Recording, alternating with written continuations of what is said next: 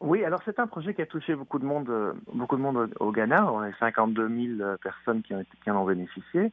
Euh, pas le projet des photos, mais en tout cas le, le projet de développement de coopérative et de crédit union, enfin de mutuelle de crédit au Canada.